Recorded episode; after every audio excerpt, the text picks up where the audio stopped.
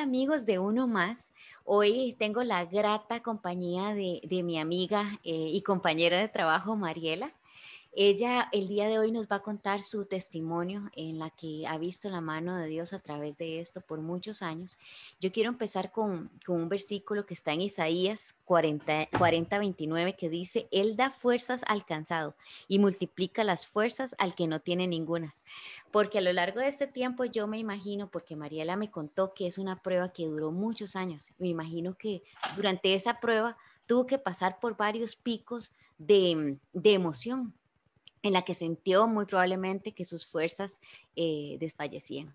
Entonces, este versículo dice que Dios da las fuerzas y las multiplica.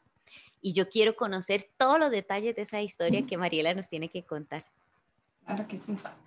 Bueno, primero que nada, quiero darte las gracias porque yo siempre digo, o sea, todo pasa, todo obra para bien y Dios pone a, nuestras, a las personas correctas en, en el momento indicado. Entonces, para mí es un privilegio que me hayas contactado para poder este, compartir un poquito de mi historia de vida en este tiempito, ¿verdad? Este, y las cosas grandes que Dios ha hecho en mi vida. Y bueno, mi nombre es Mariana, como escucharon, y tengo 44 años. Ahorita resido en Jacob.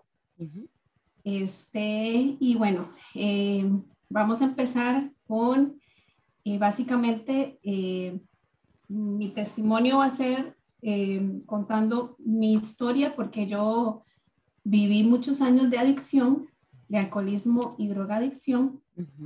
Entonces, vamos a empezar de dónde empezó todo, ¿verdad? Desde mi niñez. Em, porque a veces, este, lamentablemente, los que pasamos por este flagelo, ¿verdad?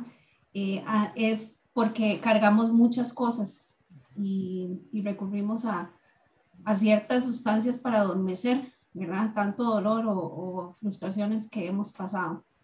Entonces, este, básicamente, yo tuve una niñez muy, como, como, muy falta de cariño, ¿verdad? Porque crecí con un padre alcohólico que al tiempo él este, también tuvo su internamiento y fue este, sacado del alcoholismo, ¿verdad? Entonces, pero mi, mi niñez eh, fue viviendo eso, ¿verdad? Del alcoholismo de mi papá y crecí con una mamá agresora. Mi mamá era una persona agresora al punto que, bueno, lo que lo, que lo sufrimos más fue, fueron, fueron, fue mi hermana mayor y yo. Entonces, eh, ella eh, nos golpeaba mucho al punto de, de llevarnos hasta el hospital en muchas ocasiones. Entonces, y, y, todavía, o sea, mi mamá era una persona creyente, mi mamá era una persona que este, eh, asistía a la iglesia y, y, esas cosas, pero mi mamá también, yo no lo comprendía, pero mi mamá también traía muchas cosas de su pasado que no fueron sanadas. Y eso, ¿verdad? No lo sabemos hasta el tiempo y no lo comprendemos hasta el tiempo. Entonces yo eh, viví una niñez, aunque nunca nos faltó nada, este, mis padres nunca fueron personas muy afectivas, entonces crecí como con una falta de amor y con mucho eh, dolor, resentimiento eh, y, y, falta de cariño. Entonces, este, al crecer así, ¿verdad? Yo llego a, mi adicción empieza a los 13 años. Yo a los 13 años, cuando ingreso al, colegio, empiezo ya a relacionarme con personas que toman, que fuman, que asisten a fiestas, escapan del colegio. Y a mí me gustó eso, a mí me gustó ese ambiente y yo me empecé como a, meter más. Y cada vez más y cada vez más encontré en el alcohol como un, un eh, una anestesia para calmar mi, mi, vacío, el relacionarme con personas este, que hacían lo mismo. Entonces, y yo empiezo ya a, empezar a probar el alcohol, el cigarro, asistir a fiestas, escaparme del colegio. De hecho, yo repito séptimo tres veces porque era tanto como esa yo me, me, como que soltaron un toro, ¿verdad? Estaba eh, eh, eh, atrapado y, y él se escapa y empieza a hacer desastres. Entonces, así pasó mi adolescencia, ¿verdad? Con, con esos altibajos, era muy rebelde, era sumamente malcriada, eh, no, no, yo lo único que anhelaba era salir de mi casa, ¿verdad? Yo recuerdo que que las constantes pleitos eh, con mi mamá, porque mi mamá yo la veía, yo, yo crecí y se fue acumulando ese rencor hacia mi mamá, ese rencor. Eh, mi papá ya había dejado de tomar y mi papá siempre fue una persona que, que, que nos defendía más bien de las agresiones de mi mamá. Ajá. Y ella se aprovechaba a veces cuando no estaba mi papá y nos, y nos agredía más fuertemente, ¿verdad? Entonces yo crezco con un odio, un resentimiento y un récord increíble que me llevaron cada vez más a hundirme en el alcoholismo. Ajá, este, Yo salí avante con el colegio hasta noveno, pero yo seguía, digamos, con mis desastres de, de, de ir a fiestas y, y tomar. Eh, recuerdo que iba a los, eh, estos eventos de los Ladies Night, iba con mis amistades, este, llegué a falsificar cédula eh, y recuerdo que yo iba a, los, a estas fiestas y, y, mi desesperación era ir a la barra y mientras ellas veían a los bailarines, yo era al punto de tomar como si el licor se fuera a acabar. Pues así sigue pasando mi adolescencia y eh, lo que yo más anhelaba era como irme de la casa, ¿verdad? Cumplir 18 y poder irme.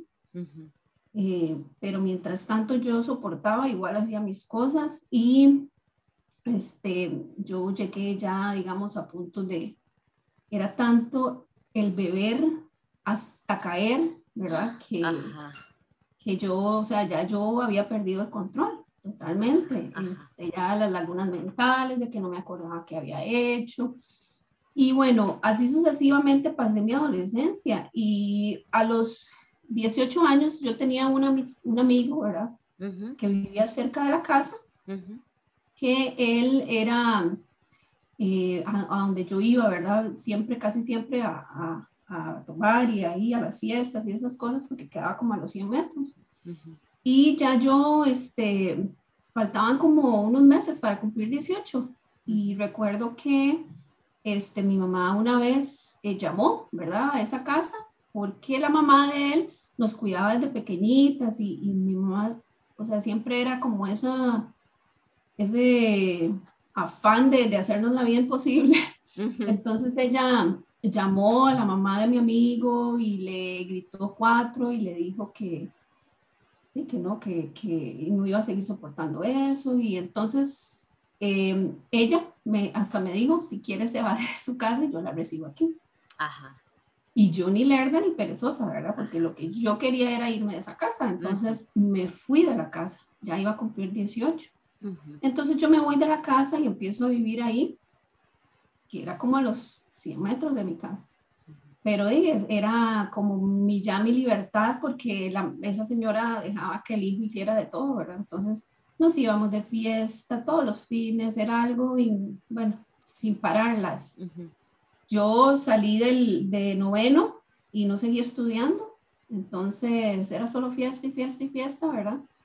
Pero yo tomaba mucho, yo tomaba hasta caer, o sea, no, yo perdía ya el conocimiento. Entonces siempre me tenían que estar alzando, recogiendo, etcétera, etcétera. Eh, al tiempo, bueno, empieza, empiezo yo a tener una relación con mi amigo ya después eh, de una amistad pasó a un noviazgo, ¿verdad?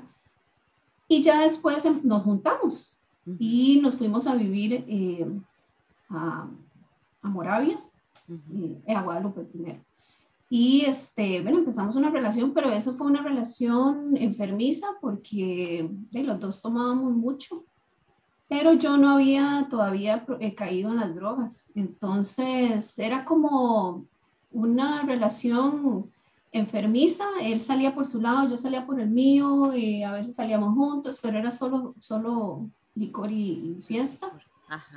Entonces yo en este tiempo eh, llego a caer a San José. mi adicción, toda mi adicción fue en San José.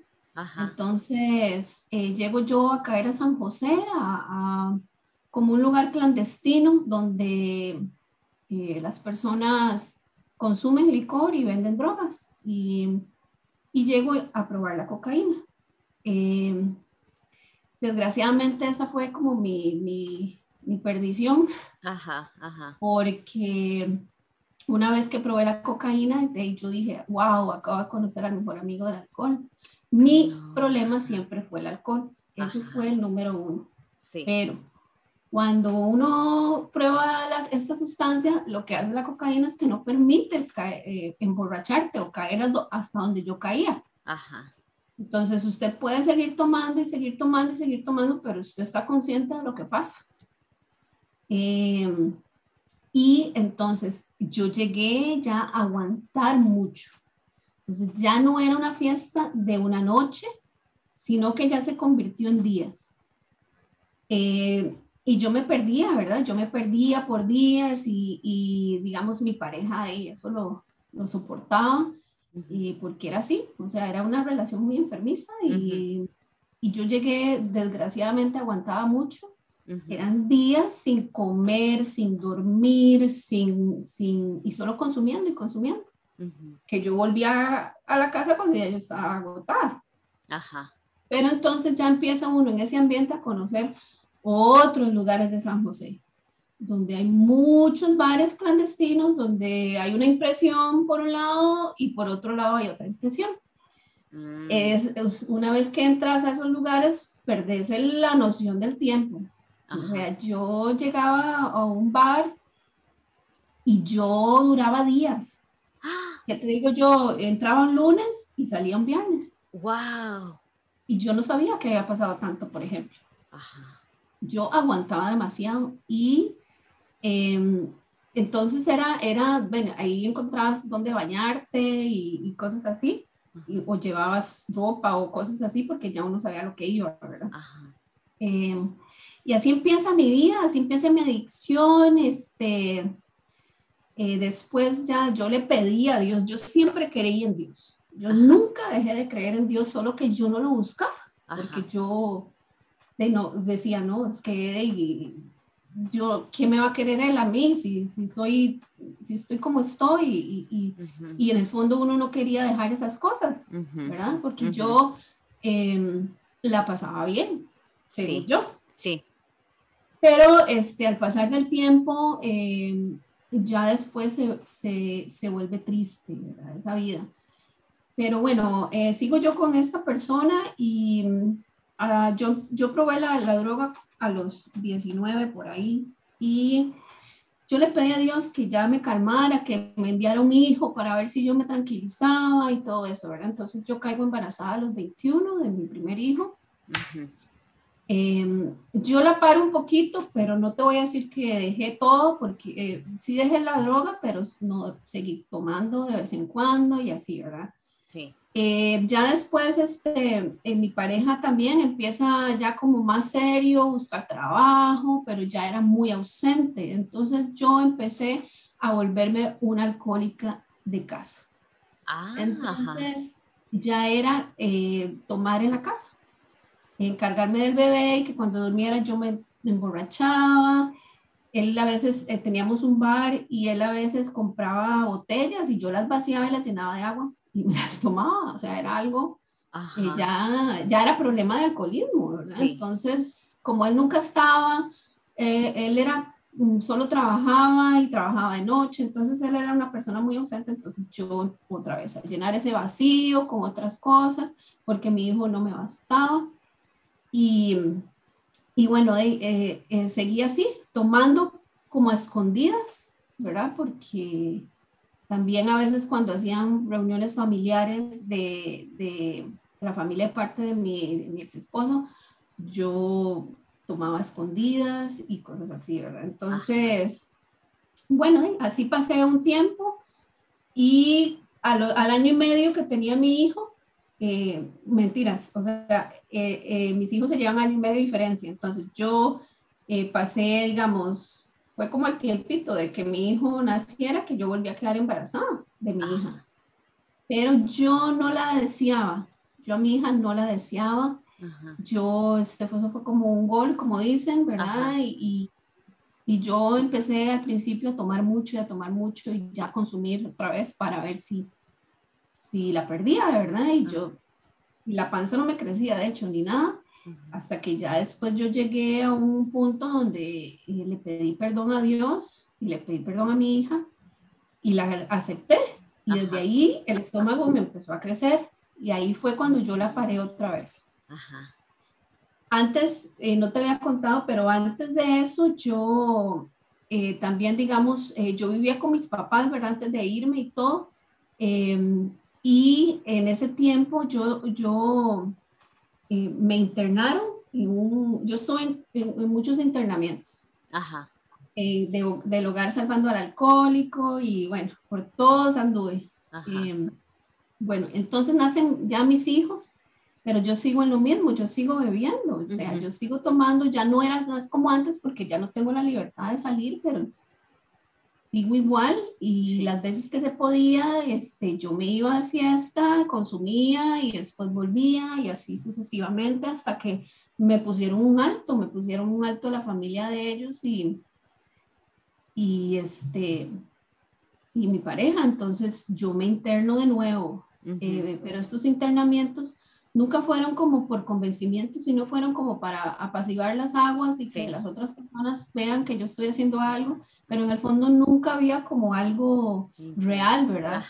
Eh, hasta que, bueno, después yo me separo de mi pareja porque él conoce a una, una muchacha, ¿verdad? Em, él conoce a una muchacha que no consume y ya con solo eso, él, él me dejó. Entonces, yo me hundo más todavía. Entonces ya yo me interno en otro lugar con más tiempo, que fue el único, duró como unos cinco meses, algo así, y ese fue el tiempo que yo más duré sin consumir, ¿verdad? Sí. Eh, igual yo salí y otra, y duré como un mes, pero volví a caer, yo siempre volví a recaer. Ese vacío, ese que no se llena con nada, eh, esa soledad, ese no sentirme suficiente, eh, me llevaban, ¿verdad? Porque yo en ese ambiente me, me, me iba, me relacionaba súper bien, em, perdía toda esa timidez que tal vez tenía cuando no consumía, em, tenía muchas amistades y bueno. Eh, bueno, entonces em, resulta que, bueno, eh, yo vuelvo a caer y ya me dicen o hace algo o le quitamos a los chiquitos porque ya es demasiado, ¿verdad? Ustedes no hacen nada y entonces eh, me los quitan, ¿verdad? Me los quitan. Eh, nunca fue así como demanda del PANI ni nada, sino simplemente que no íbamos a, la familia de él y él no iban a permitir que estuvieran conmigo, ¿verdad? Sí. Y nunca quisieron hacerme nada legal porque en el fondo eh, ellos no querían hacerme daño, ¿verdad? Sí, ajá. Entonces, pues eh, de así pasó el tiempo y yo eh, logré levantarme un poquito, conseguí un trabajo, conseguí un apartamento, pero desgraciadamente yo siempre conseguí buenos trabajos, pero siempre en el primer sueldo me iba y lo dejaba todo tirado. Ay, no. Eh, era, era así, era algo ya de, problemas, o sea, eh, era más fuerte que yo, era más fuerte que yo, porque desgraciadamente yo, eh, al conocer la cocaína después, yo tomaba unas tres cervezas y yo necesitaba consumir. Entonces yo me iba, digamos, si estábamos en una en un bar en San Pedro o, o en una casa de una amistad y me daban tres cervezas, ¿verdad? Porque siempre uno, eh, eh, el, el, en el ambiente de alcohólicos, eh, nos habla mucho sobre la locura, ¿verdad? Que la locura es hacer lo mismo una y otra, vez, esperando resultados diferentes. Ajá. Y eso no pasa. Entonces, eso de que esta vez me voy a tomar dos y me voy para la casa. Lo prometo, lo prometo. Y que va, o sea, siempre terminaba en, el, en un lugar consumiendo. Y desgraciadamente las recaídas cada vez son peores, no son iguales. Usted recae y va para abajo, más para abajo y más para abajo y más para abajo. Entonces, bueno, y este, yo sigo eh, en, este, en, esta, en esta vida, pero eh, un día, eh, de hecho, o sea, yo tenía a mis hijos, ellos me, ellos me estaban confiando en mí y me los estaban soltando poco a poco, y entonces ellos se quedaron conmigo un fin de semana. Ajá. Pero yo me fui a tomar unas cervezas un sábado y se me olvidaron mis hijos. No fui nunca, por dicha había una muchacha cuidándolos y yo no fui nunca. Esta muchacha el otro día llamó a, la mamá de, a la abuela de ellos para que los fueran a recoger porque yo no aparecía. Llega, como te digo, la adicción llega a un punto en que se vuelve triste. Claro. Porque llega a ser más fuerte que vos. Llega a, a, al punto de que no te importa nada y que vos querés parar y no podés. No podés dejar de consumir hasta que el cuerpo no aguante. A ese punto llega eh, que a veces dicen, es que es carebarrada, es que no puede dejar de tomar por carebarro.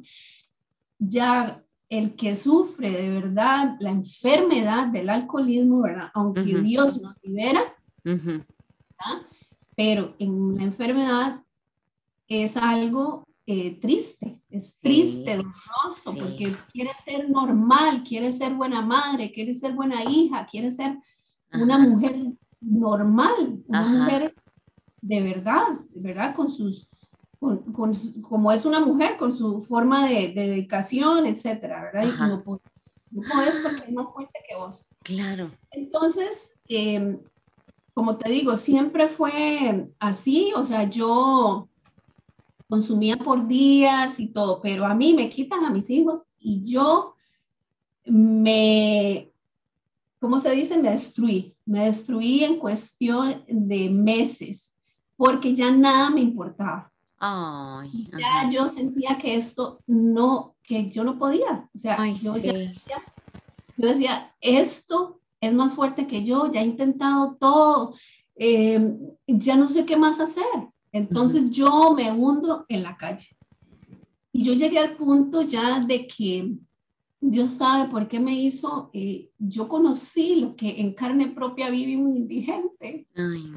Eh, y sin consumir, digamos, alguna otra droga. Yo probé muchas drogas, pero mi problema principal fue el alcohol, por lo tanto, la cocaína era la única droga que iba de la mano, digamos. Sí. Eh, la piedra, probé, eh, eh, digamos, el éxtasis, alucino, de todo y ninguna me gustó. más bien me, hacían, me, hacían perder como la, la, la realidad, ¿verdad? Y a mí lo que me gustaba era el estar estimulada, ¿verdad? Entonces, yo empiezo ya a, a hundirme cada vez más, ¿verdad? Y a, y a pasar más tiempo en la calle. Entonces te cuento, o sea, mi adicción en San José fue de norte a sur, este, oeste, todo San José, y yo podía andar a cualquier hora y más bien la gente me cuidaba. Eh, o sea, eh, que llegué al punto de que imagínate que eh, bueno, para, para, ir por partes, eh, yo empiezo a andar más en la calle y este, ya empiezo a, a preocupar, mi, solo mi obsesión era consumir, o sea, si yo tenía que hacer lo que fuera para tener, para consumir, yo lo hacía. Ajá. Entonces yo llegué al punto de que te cuento de prostituirme, de robar, de asaltar, de pedir monedas, de, eh, de hacer lo que fuera. ¿verdad? Y desgraciadamente eh, vos llegas eh, al punto de que no te importa nada, ¿verdad? Entonces, ni tu, ni tu persona. Un indigente, un indigente, a veces la gente piensa, o sea, pues solo decirte, la gente sufre más que un indigente en cuestión de apariencia, porque a veces, o sea, yo llegué a sentir lo que ellos sienten. Ajá. Vos perdés la vergüenza, vos perdés el, el que, o sea, el que, que piensen los demás. Ajá. o sea, el, el, indigente no se baña, el indigente se baña hasta que él no se aguante. Él no importa si los demás huelen o, o, o, o qué pasa en su entorno, que él, él, solo se baña hasta que ya no se aguante, por ejemplo. Entonces, todo eso yo lo sentí, o sea, yo, y, y, te digo, o sea, la mayoría de, bueno, de, de indigentes caen o por alcoholismo o por, por adicción a la piedra o cosas así, ¿verdad? Sí. Pero la cocaína y el alcohol me llevaron hasta ese punto que yo digo, Dios guarde, yo a mí me hubiera gustado otra cosa más. Ay, sí. Ajá, ajá. Pero, este, de, yo, yo caí así tan bajo y ya después, este, ¿qué te digo yo? Eh, la gente de San José, como todo, casi todos, la mayoría de bares y todos me conocían, entonces ellos empezaban a tirarme agua, baldes de agua, para que yo me fuera o para que me bañara, porque seguro andaba muy hedionda. Eh, ¿Qué te digo? Me empezaban a, a rechazar, a tratarme mal, eh, porque a veces de, yo me lograba bañar, por allá me regalaban en una tienda de ropa americana ropa, eh, me arreglaba y trataba de entrar a algún lugar, nadie me aceptaba. Y después, este, imagínate que hasta las, las, las, eh, los casetas que se llaman en San José, o sea, los policías me conocían, a veces me veían muy mal creada, llegaba a un cajón y me montaban y me daban una vueltita para que se calmara, me, eh, me veían muy cansada y me prestaban una celda para dormir, este, a veces yo iba a pedir celdas para dormir, para descansar, etcétera. Se, se volvió algo triste, ¿verdad? Triste y cuando yo lograba levantarme un poquito, em, ya mis padres no me, no me aceptaban, ya mis padres estaban cansados, me aguantaron demasiado. A veces yo llegaba eh, días como empecé yo así, ¿verdad? Yendo para abajo y para abajo, para abajo.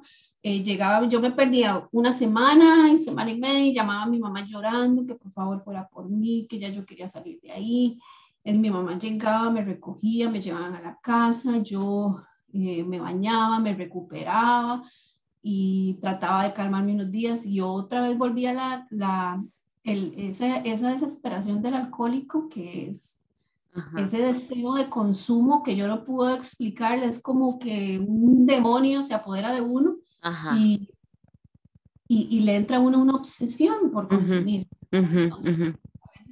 Bueno, mis papás, este, recuerdo que se vinieron a vivir a Heredia, aquí a San Bosco de Santa Bárbara, eh, en San Bosco de Santa Bárbara, en un lugar muy largo, y yo dije, bueno, ahí, ahí por lo menos tal vez yo me pueda calmar un poquito, porque mientras bajo a San José, y no tengo entonces, pero siempre encontraba la forma de llegar. Yo llegaba a San José y ya era mi perdición. Entonces, eh, Dave, sucede que así paso yo, ¿verdad? Este, la última, con decirte, las últimas veces ya yo duraba eh, mes, mes y medio en la calle y cosas así, ¿verdad? Entonces, ya se vuelve la adicción triste, es doloroso, porque ya cada vez están más hundidos y ya en vez de ver cómo sales, cada vez te hundís más.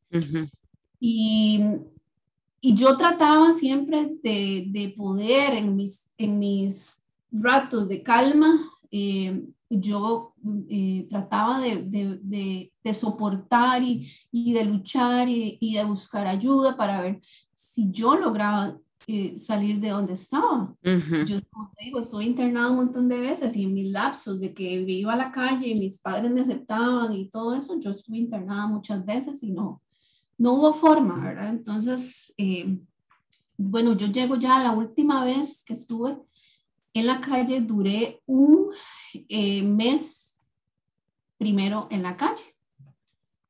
Y este, ya estaba yo, digamos que te voy a decir, al mes, ya yo estaba, o sea, ya una persona, un mes en la calle consumiendo, aprendí a comer, pero no como debería. Ajá. Eh, y aprendí a descansar, pero en cartones, donde fuera ahí caía, eh, pero ya teniendo un mes, ya el cuerpo estaba habilitado. Entonces, eh, andaba yo por la calle, ¿verdad? Y había unos tipos en, en un nightclub, eh, que, que, que, se reunían ahí, ¿verdad? Ya uno era conocido y todo, ¿verdad?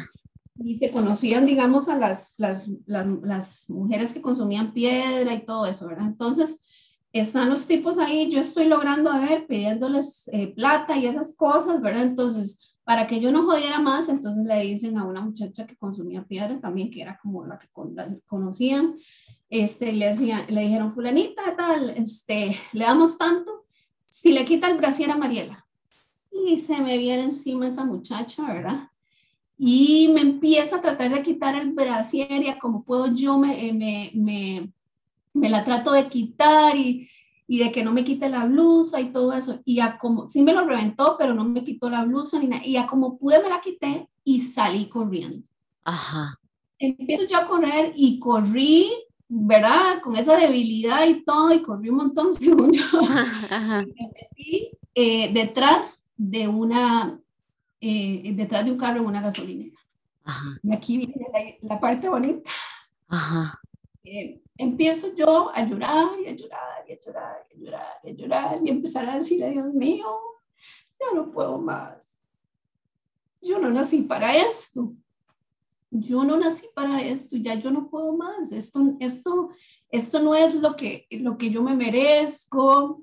Em, yo quiero ser buena madre, quiero ser buena hija, quiero ser una mujer digna, y ya no puedo más. Esto es más fuerte que yo. Y solo tú tienes la capacidad de darme a mí las fuerzas que necesito para salir de aquí. Yo sentí, aunque, aunque usted no lo crea, yo no sé cómo explicarlo, pero yo sentí el dolor de Dios. Yo sentí también como que el, el dolor de Él y que Él me respondía. Yo tampoco y hasta aquí llegó tu dolor. Duré 15 días más en la calle, pero el, deseo de consumo fue disminuyendo, fue disminuyendo, el dolor fétido que yo tenía se fue desvaneciendo, mis pies agrietados y hediondos se fueron sanando. Y eh, recuerdo que el, la noche anterior, ¿verdad? De, de de como mi último día en la calle, este, ya yo me siento en un lugar y encontré como una eh, capa de, sombrilla y me cogí. Al otro día este, llegaron unos policías y me movieron y ya, Mariela, póngase a caminar. Cuando yo me levanté, yo dije, hasta aquí, ya me tengo que ir, ya me tengo que ir, hasta aquí llegó, este es mi último día aquí o sea, me, levanté con la convicción de que ese era el último día de estar yo en San José como adicta.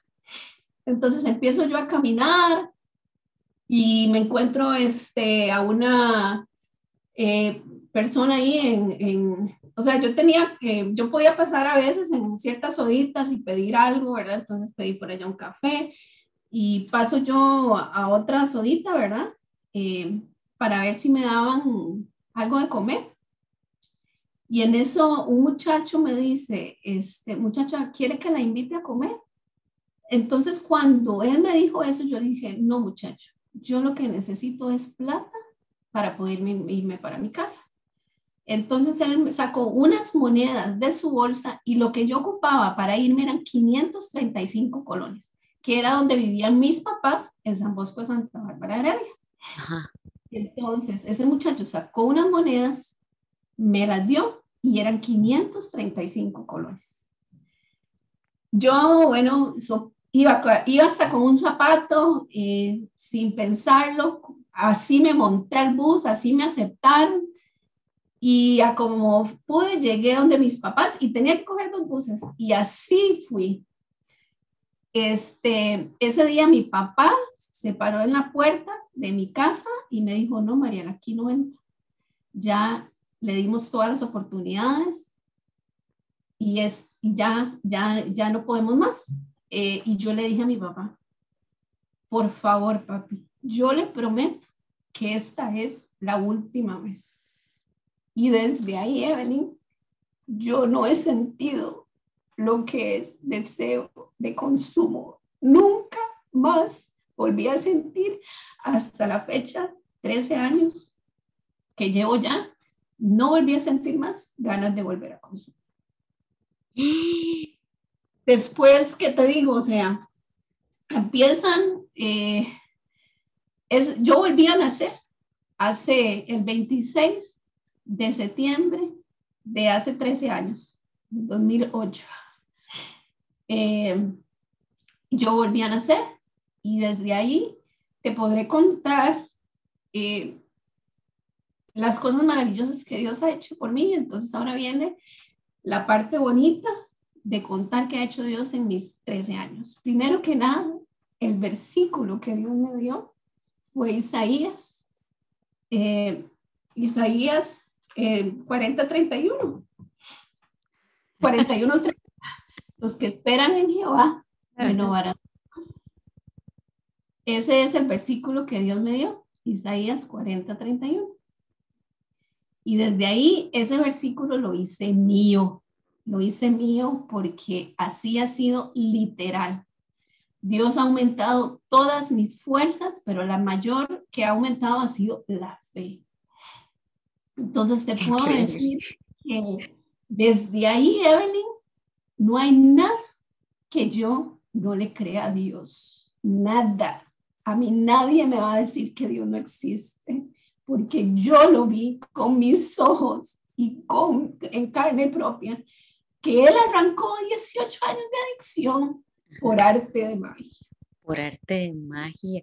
Es increíble. Y para aquellos que nos están escuchando, que, que dicen o que tal vez están dudando de, de esta historia, o sea, Dios hace cosas que nosotros como seres humanos podemos llamar milagros porque nosotros en nuestro entendimiento no, no lo logramos comprender. Pero ustedes que están aquí, Mariela y yo, no nos habíamos conversado hasta hoy que ella me dijo que, que podía y tenía la oportunidad de compartir esto.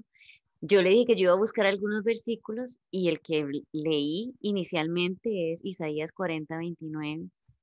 Y el siguiente versículo que yo tenía acá, si pueden ver, es Isaías 40, 31 y es algo que nosotros no nos pusimos de acuerdo en ningún momento. Y esta para mí no es una casualidad. Y ustedes que están acá viéndonos, eh, lo están experimentando con nosotros porque fue algo que sucedió sin ponernos de acuerdo.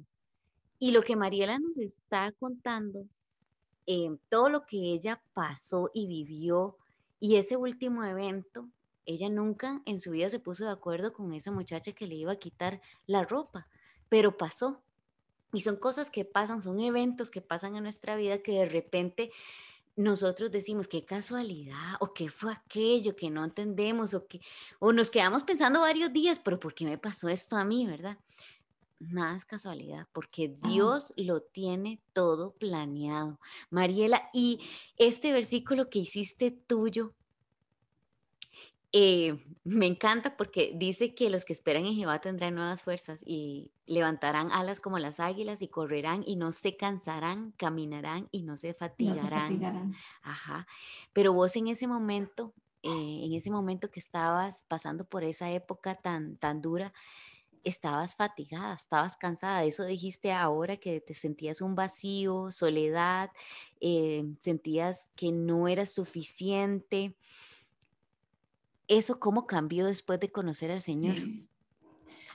Bueno, ha sido, yo digo, cada día ha sido tan maravilloso, ¿verdad? Porque 13 años llevo, pero ha sido 13 años de, de lecciones continuas. Primero, eh, también, o sea, él me ha estado guiando, ¿verdad? En todo momento. También tenía que, llevé consejería, llevé psicología, porque había muchas áreas que tenían que ser sanadas. Eh, de hecho, eh, fue hermoso porque la, la, psicóloga era consejera también en la iglesia. Ella me hizo dividir mi vida en capítulos, escribirlas, eh, y fue hermoso. Es, que sé que algún día voy a escribir un libro de mi vida. Y este, fue lindo poder ver las etapas y al mismo tiempo que yo iba escribiendo, yo iba sanando Después me hizo escribir cartas a personas de las cuales yo tenía resentimientos, pero sin dárselas. También eso fue como una sanación, bueno, que yo o sentí como, como esa, esa liberación, ¿verdad? se, se, sintió, ¿verdad? Como que dejé, como que me quité un, gran bulto encima y que lo dejé a un lado. Este, y bueno, empecé, Dios lo que ha hecho ha sido em, enseñarme a darme cuenta de quién soy yo en Él. En él. Eso se resume en este enamoramiento de 13 años, ¿verdad? Porque lo que ha hecho Él es eso, es, ha pulido esa parte, em, ha aumentado mi fe, porque, o sea, es algo impresionante, pero a mí no hay nada que me la mueva, o sea, o sea, uno dice, eh, eh, sí, sí, pero al ratito ya uno se estabiliza y, y esas, ese también el hacer retrospección y esas cosas me fortalecen constantemente de ver este, dónde, dónde él me sacó y a, dónde estoy ahora. Empecé a soñar, empecé a soñar y a hacer cosas em, que, que, no había hecho. Él me, él me, me enseñó o sea, a darme cuenta que podía soñar, que no era tarde, que las cosas pasan en su tiempo y que su tiempo es perfecto.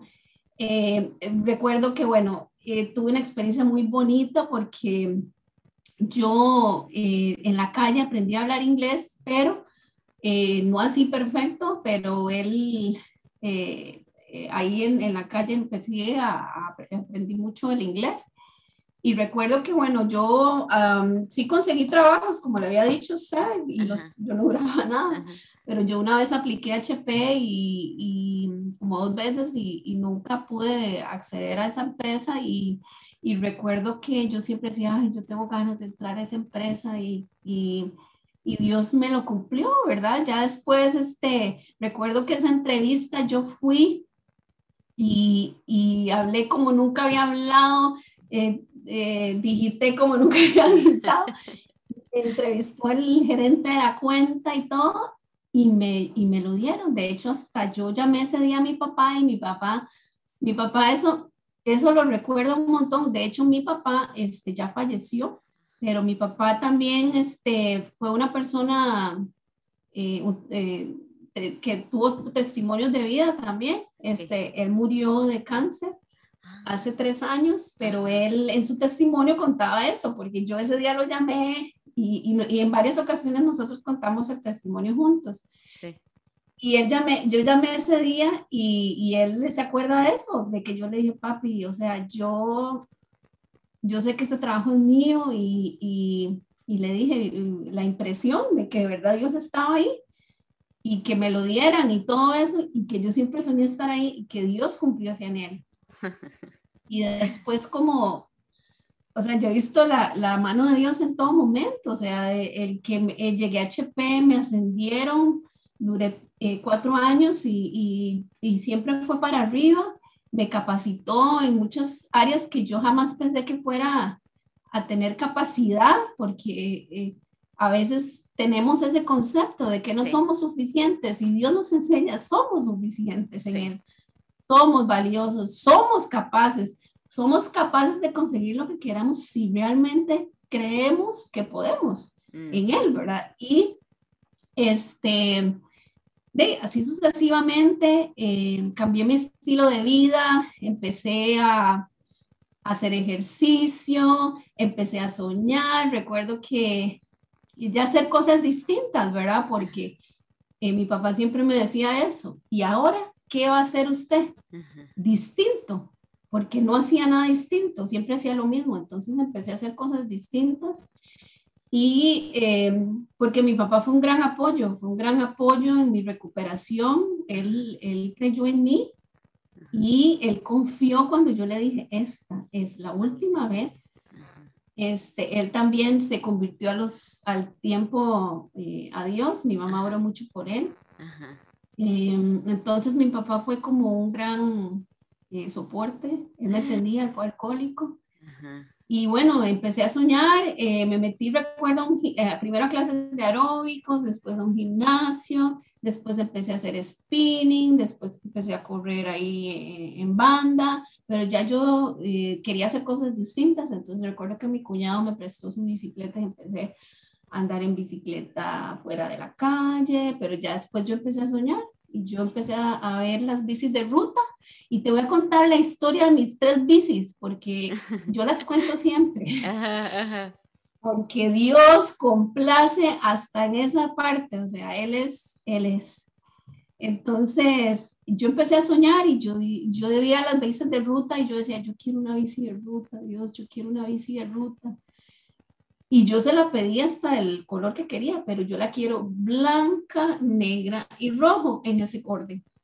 Y entonces mi primera bicicleta, eh, yo pude ajustar dinero y me la compré y era de esos colores. La segunda bicicleta, eh, ya yo empiezo a decir, uy, yo quiero ahora una bici, pero con aros. y entonces Dios me complació y yo le dije, bueno, pero tiene que ser de los mismos colores. Blanca, y rojo. Entonces, mi bicicleta primera, yo no tenía planeado a venderla, pero llega, llegó un primo y me dijo, este, ¿por qué no me vendes esa bici para, y para mi esposa? Y entonces yo le digo, de, ¿y cuánto me da? Entonces ya me dijo, yo lo doy esto. Bueno, entonces yo posteo en Facebook, ando buscando una bicicleta de ruta con aros. Eso fue mi, mi posteo. Ajá. Y me postearon varias bicicletas y me postearon mi segunda bici. ¿Y cuánto valía? Lo que yo tenía. Porque yo había, con lo que mi primo me dio y con un poquillo de, del aguinaldo, y yo ajusté un poco y me compré mi segunda bici. Y valía lo que yo tenía. Y después empiezo a soñar y ya yo empiezo a decir, no, yo quiero hacer un triatlón, yo quiero... Eh, y empecé a soñar y Dios, este, me ha ido cumpliendo. Y la tercera bici, ¿verdad? Yo me meto a un equipo eh, para empezar a entrenar para hacer un triatlón, ¿verdad? Este, recuerdo, a mí lo que más me costó fue la natación, hasta entré a clases de, de burbujitas en el Palacio de los Deportes. Ajá. Y ya, pero por lo menos ya, por lo menos nadaba, ¿verdad? Entonces, ya cuando ya yo mm, mm, medio nada, me meto a este equipo. Y resulta que, bueno, en eso eh, yo entro un febrero y la profesora de, la, entrenadora postea en marzo en el chat del grupo que vende una bici de carbón y la bici es blanca con negro, y rojo. Y yo andaba, ¿verdad? Yo le decía, uy, y todos mis compañeros con bicis de carbón y todo, entonces yo decía, Dios, yo quiero una bici de carbón, ¿verdad? Porque yo era la que más sufría cuando subía cuestas y esas cosas. Pero yo no tenía la plata. Ella, la puso en marzo y de lástima, yo no, no me la puedo comprar, ¿verdad? Y resulta que duró sin venderla hasta abril. En abril me despiden de HP porque la adquirió otra, eh, como que se combinó con DXC. Ajá. Y entonces eh, mi puesto eh, lo cambian, ¿verdad? Y no tenían otro puesto que ofrecerme, ¿verdad? Porque ya pues, vos sabes que uno no puede retroceder. Sí. Entonces me despiden con todos los derechos, con todo, ¿verdad? Cosas, eh, los goces y, y, pude comprar la bicicleta. Duró hasta abril y la compré, o sea, toda. Wow. después Después me quedo sin trabajo por un tiempo, pero te voy a decir, nunca me faltó nada. Ese tiempo Dios lo tenía preparado para que pudiéramos estar con mi papá, porque mi papá ya estaba enfermo. Eh, no te había contado, bueno, antes también, mi mamá muere, mi mamá muere eh, un año, eh, dos años antes que mi papá, sí, y tres años, no, dos años antes que mi papá. Y bueno, igual yo pude le doy gracias a Dios de que mi mamá pudo ver mi recuperación porque ella oró mucho por eso, oró demasiado, ella cargaba mucha culpabilidad, eh, ella pudo sanar muchas cosas, pudimos eh, eh, sanar nuestras heridas, perdonarnos, pudimos, gracias a Dios, pasar tiempo juntas antes de que falleciera. Y bueno, este, muere mi mamá y después al, al, a los años muere mi papá también, pero este, ese tiempo que estuve sin trabajo, eh, Dios lo tenía planeado para eso, ¿verdad? Porque, este, recuerdo, aplico para él y yo apliqué para muchos puestos y Dios tenía el, el indicado y el, el, el, trabajo perfecto, porque de verdad que me siento muy feliz de trabajar en él. Qué dicha. Pero eh, yo aplico para él eh, y me dan el, eh, y cuando voy a entrar, o sea, mi papá muere como 15 días, no, como una semana antes de que yo entrara a él. Y también, o sea, él pudo ver eso también porque yo estuve que como cinco meses sin trabajo y un poquito más, casi seis. Y, y como te digo, o sea, este, Dios ha sido bueno y, y, te, y te voy a decir, o sea, eh, otra cosa, otro testimonio grande es estar en Dell, porque realmente Dios me ha capacitado. Yo nunca había trabajado en, en, en la parte técnica y Dios me, me ha capacitado y ya voy para tres años y me siento muy feliz. O sea, ahora ya estoy en otro puesto de Dios permitió que me ascendieran em, y Él me ha permitido soñar porque en el puesto que estoy ahora fue el puesto que yo soñé cuando yo entré. O sea, el departamento que estoy ahora es el departamento en que yo soñé al principio entrar en Dell, donde yo quería estar. Y Dios me ha permitido soñar, o sea, Él me ha permitido soñar y pero más que nada me ha permitido hacer, eh, me ha dicho ver que tengo su respaldo. Entonces, él, ¿cómo te digo? Él ha aumentado mi fe, porque, o sea, es imposible no verlo. En cada cosa que hago, y, todo, o sea, él y yo hablamos, la relación que yo tengo con él es, es tan personal, ¿verdad? Y mm, yo digo, él es mi todo y yo lo veo en todo, entonces es como un enamoramiento y, y, y, lo lindo es que he visto ese cambio, ese crecimiento de cómo él va afirmándonos, ¿verdad? Cuán valiosos somos, cuán valiosos somos él y que no hay nada que no podamos eh, creerle. Eh, esa, esa de que a pesar de todo, eh, el confiar en él y, y bueno, ahora como, ahora Evelyn, yo estoy pasando una prueba muy difícil con mi hija, que eso después, este, en, otra, en otra sesión vamos a hablarlo.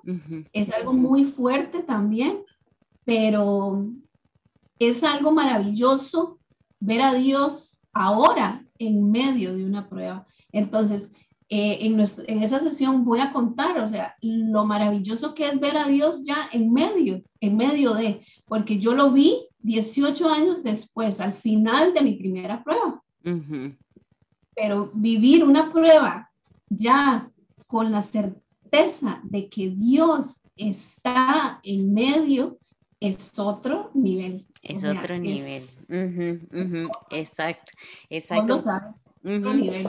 Mariela, yo te quiero agradecer porque yo quería preguntarte precisamente esa parte de la reconciliación em, y también algo que mencionaste al principio que vos dijiste cuando iniciaste a contarnos la historia, hablaste de, del pasado.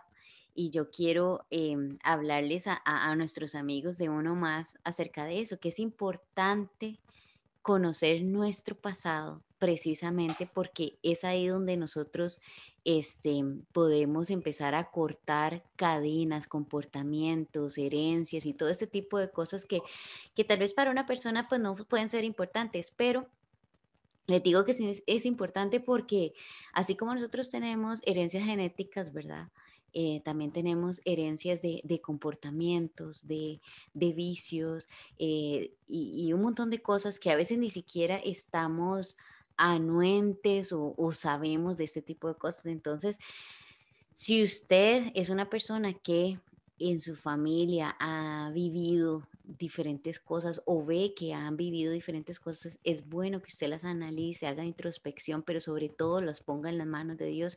Y voy a leer un versículo que ahora yo estaba eh, estaba viendo aquí Salmos, pero eh, ahora que estabas hablando me recordé de este versículo que está, espérate para ver qué tengo aquí, aquí en la Biblia, está en Salmos 18 que dice, eh, Salmo 18, versículo 4, dice, me rodearon ligadores de muerte y torrentes de perversidad me atemorizaron.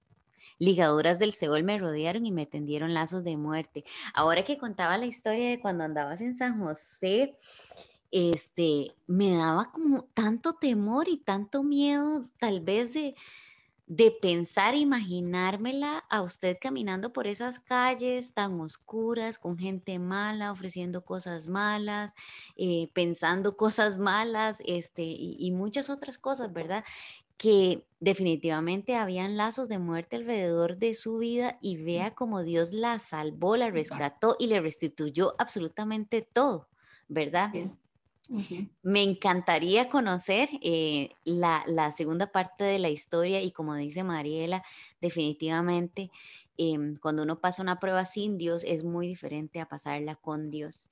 Y ella nos va a contar un poquitito en la próxima sesión acerca de esta otra historia este, que, que también es bastante fuerte. Mariela, ¿alguna conclusión? Yo quisiera que, que, vos le digas a las personas que tal vez están pasando por una situación igual o parecida a la tuya con, con alguna situación de, de, adicción a alguna sustancia o a lo que sea, adicción a lo que sea en general, ¿qué, ¿qué, les podrías decir? Bueno, eh, primero que nada, yo llegué al convencimiento de qué es tocar fondo. Eh, las personas siempre hablaban de que es que no ha tocado fondo, es que tiene que tocar fondo, y comprendí que es tocar fondo. Tocar fondo es llegar al convencimiento de que solos no podemos. Dios es un Dios caballero y Él creó el libre albedrío. Desgraciadamente a veces esa, esa, ese derecho de, de tomar nuestras propias decisiones nos traicionan y es ahí donde tenemos que cargar con las consecuencias. Pero cuando nosotros llegamos a ese convencimiento, esa al rendirse, ¿verdad? Es cuando Dios, con su infinita misericordia, mete mano. Porque yo lo comprobé, o sea, yo llegué a rendirme y a decirle, Dios, no puedo. O sea, no puedo más con esto, esto es más fuerte que yo y no lo quiero como diciéndole gracias por el libre albedrío, pero no lo quiero. Y Dios en su infinita misericordia metió su mano y me rescató. ¿Por qué? Porque yo reconocí que sin Él no soy nada. Y a eso es lo que nosotros tenemos que llegar eh, en la vida. Algunos llegan sin, sin tanto dolor, algunos tienen que pasar pruebas, algunas más suaves, algunas más fuertes, pero tenemos que llegar a ese punto, al, poder entender que no podemos solos. Cuando llegamos a ese convencimiento es cuando empezamos a ver cosas maravillosas. Entonces mi recomendación es, pídanle a Dios. Y si no han podido llegar a ese punto, pídanle a Dios. Él escucha y Él actúa siempre y cuando nosotros le busquemos. Y básicamente es eso. Algo que yo también les puedo decir es que le pidan mucho a Dios que los enamore. Y yo a Él le pido diariamente que me enamore cada vez más de Él y así lo ha hecho y así lo hace. Al punto de que, como te diga, yo no me siento sola. Ah, yo disfruto mucho de mi soledad. O sea, eh, a mí me encanta estar conmigo misma y con Dios y les puedes preguntar a mi familia, o sea, yo no soy una persona sociable, yo, pero disfruto eso y yo no me siento sola, yo les digo, pero es que yo no me siento sola, yo amo estar y hablar con él y verlo y esas cosas, ¿verdad? Entonces él llegó a cubrir esas cosas también, o sea, es que le pidan de todo, él empiecen a soñar, a creer, que Él va a actuar mientras ustedes confíen en Él y le pidan con fe y, con certeza. Ay, gracias, Mariela. Bueno, amigos de Uno Más y Mariela, nos vemos en la próxima sesión. Este, yo estoy muy emocionada de poder eh, conocer esa otra historia y me edificó muchísimo conocer esta otra, Mariela. Gracias por, por contarnos, por ser tan valiente y contarnos toda esta historia. Esperamos que para los que nos están escuchando, que sea de edificación para su vida y que agarren fuerza y se motiven también al conocer una historia de una persona tan valiente como Mariela. Nos vemos en la próxima. Chao. Gracias.